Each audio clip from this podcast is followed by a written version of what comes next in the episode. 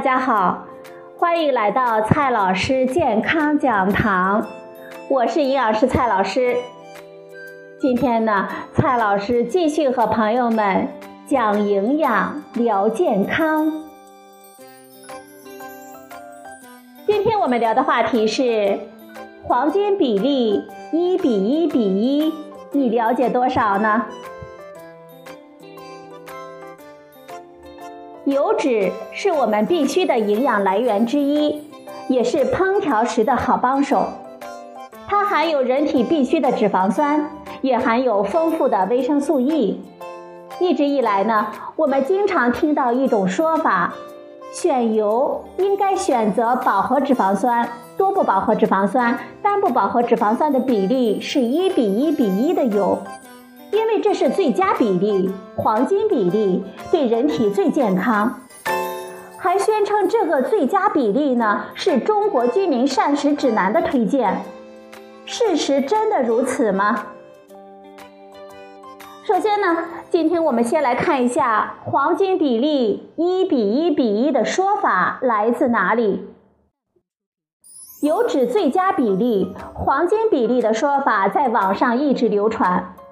网上称，早在1977年，联合国粮农组织和世界卫生组织在罗马召开的学术研讨会上，有专家提出，人体摄入的饱和脂肪酸、单不饱和脂肪酸、多不饱和脂肪酸的比例达到1比1比1，就有助于人体的营养均衡。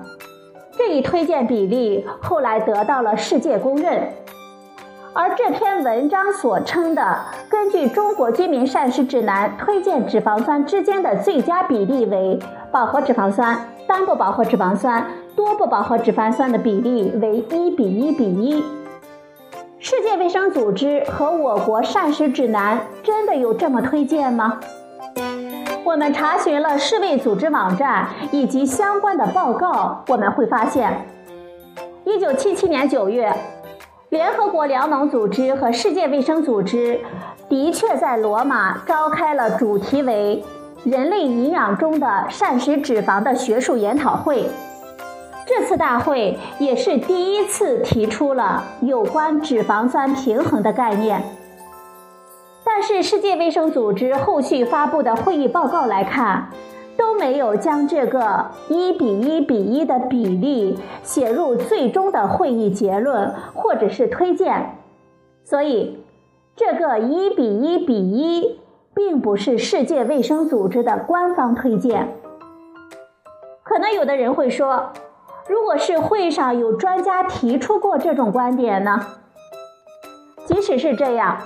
最多呢，也只是会议讨论中有专家个人提出过这种观点，但是这也仅限于会议讨论和个人的观点，并不是世界卫生组织官方的推荐。这就好比几个好朋友私下里在饭局上聊天的内容被人曝光出来一样，根本不能代表世界卫生组织的观点。有趣的是。可能就是因为一比一比一这个说法呢朗朗上口，而且容易理解，所以呢就流传开来。至于我们中国居民膳食指南，从第一版到最新版本的指南，从来都没有推荐这个一比一比一的比例。传说呢完全是利用了公众对于专业信息的获取不对称，故意的曲解膳食指南。披着科学的外衣去忽悠我们大众。你可能会问：我们必须买一比一比一黄金比例的油脂吗？其实呢，没有必要。不少油脂商家都宣称一比一比一最好，有一些商家呢还研发出了专门的油脂，声称是黄金比例。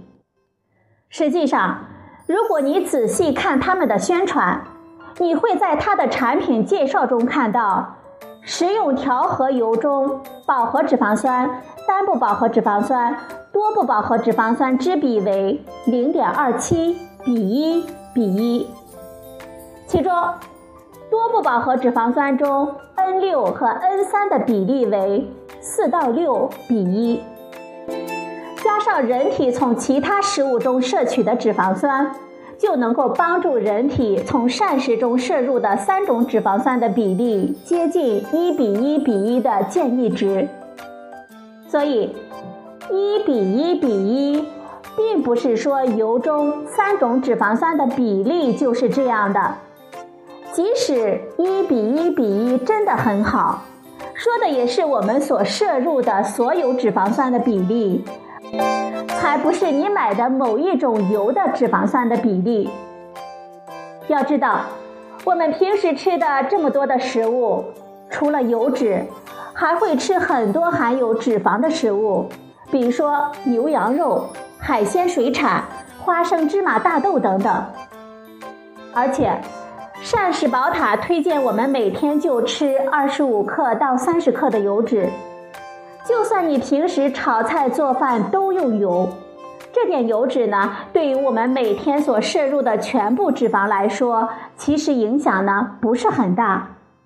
因为膳食指南推荐油脂的供能比占到百分之三十，对于普通成年人来说，大约呢是六十七克。也就是说。我们推荐的从油脂摄入的脂肪只占大约三分之一，而剩下的三分之二都是从其他的食物中来获得的。那么平时我们需要注意饮食的脂肪酸中的比例吗？告诉大家，当然需要。脂类是构成我们人体的重要成分。它能够维持我们人体的体温，保护体内的脏器，供给能量，提供我们人体所必需的脂肪酸，促进脂溶性维生素的吸收。食物中的脂类呢，主要是甘油三酯，它在我们体内分解成脂肪酸。脂肪酸按是否含有双键以及双键的个数，分成饱和脂肪酸、单不饱和脂肪酸和多不饱和脂肪酸。不同的脂肪酸对人体健康的影响是不同的。从目前国际主流的意见来看，我们通常认为饱和脂肪酸摄入过多，心脑血管疾病的风险也就越大。因此，一般建议我们要限制饱和脂肪的摄入，而多不饱和脂肪酸有益健康，通常呢我们推荐要多摄入。实际上，一比一比一也不是最健康的脂肪酸的比例。根据最新的推荐，我们建议饱和脂肪、单不饱和脂肪、多不饱和脂肪的比值为小于一、大于一比一是比较合适的。因为饱和脂肪摄入过多对身体无益。而多不饱和脂肪酸虽然生理功能比较多，但是不稳定，容易被氧化。而且，脂肪酸比例也并非我们想象的那么简单，因为除了这几种脂肪酸，有些特定的脂肪酸也会对我们有非常重要的健康作用，比如说 DHA、EPA 等 N3 脂肪酸和 N6 脂肪酸。我们通常推荐多摄入一些。一般来说，N3 和 N6 脂肪酸之间的比例在一比四到六之间是比较合适的。目前呢，世界各国关于膳食脂肪酸的建议，主要是集中在限制脂肪总量和饱和脂肪的量。比如说，世界卫生组织推荐。合理膳食模式中，总脂肪的供能比宏量营养素可接受范围为百分之二十到百分之三十五，其中饱和脂肪酸不高于百分之十。欧盟食品安全局推荐成人膳食脂肪的参考摄入量是百分之二十到百分之三十五。美国最新膳食指南推荐，饱和脂肪占日常总能量的比例不超过百分之十。澳大利亚最新膳食指南推荐，饱和脂肪占日常总能量的比例不超过百分之十。中国二零一三膳食指南推荐是饱和脂肪占日常总能量的比例百分之二十到百分之三十。四到七岁儿童饱和脂肪不超过百分之八，成年人不超过百分之十。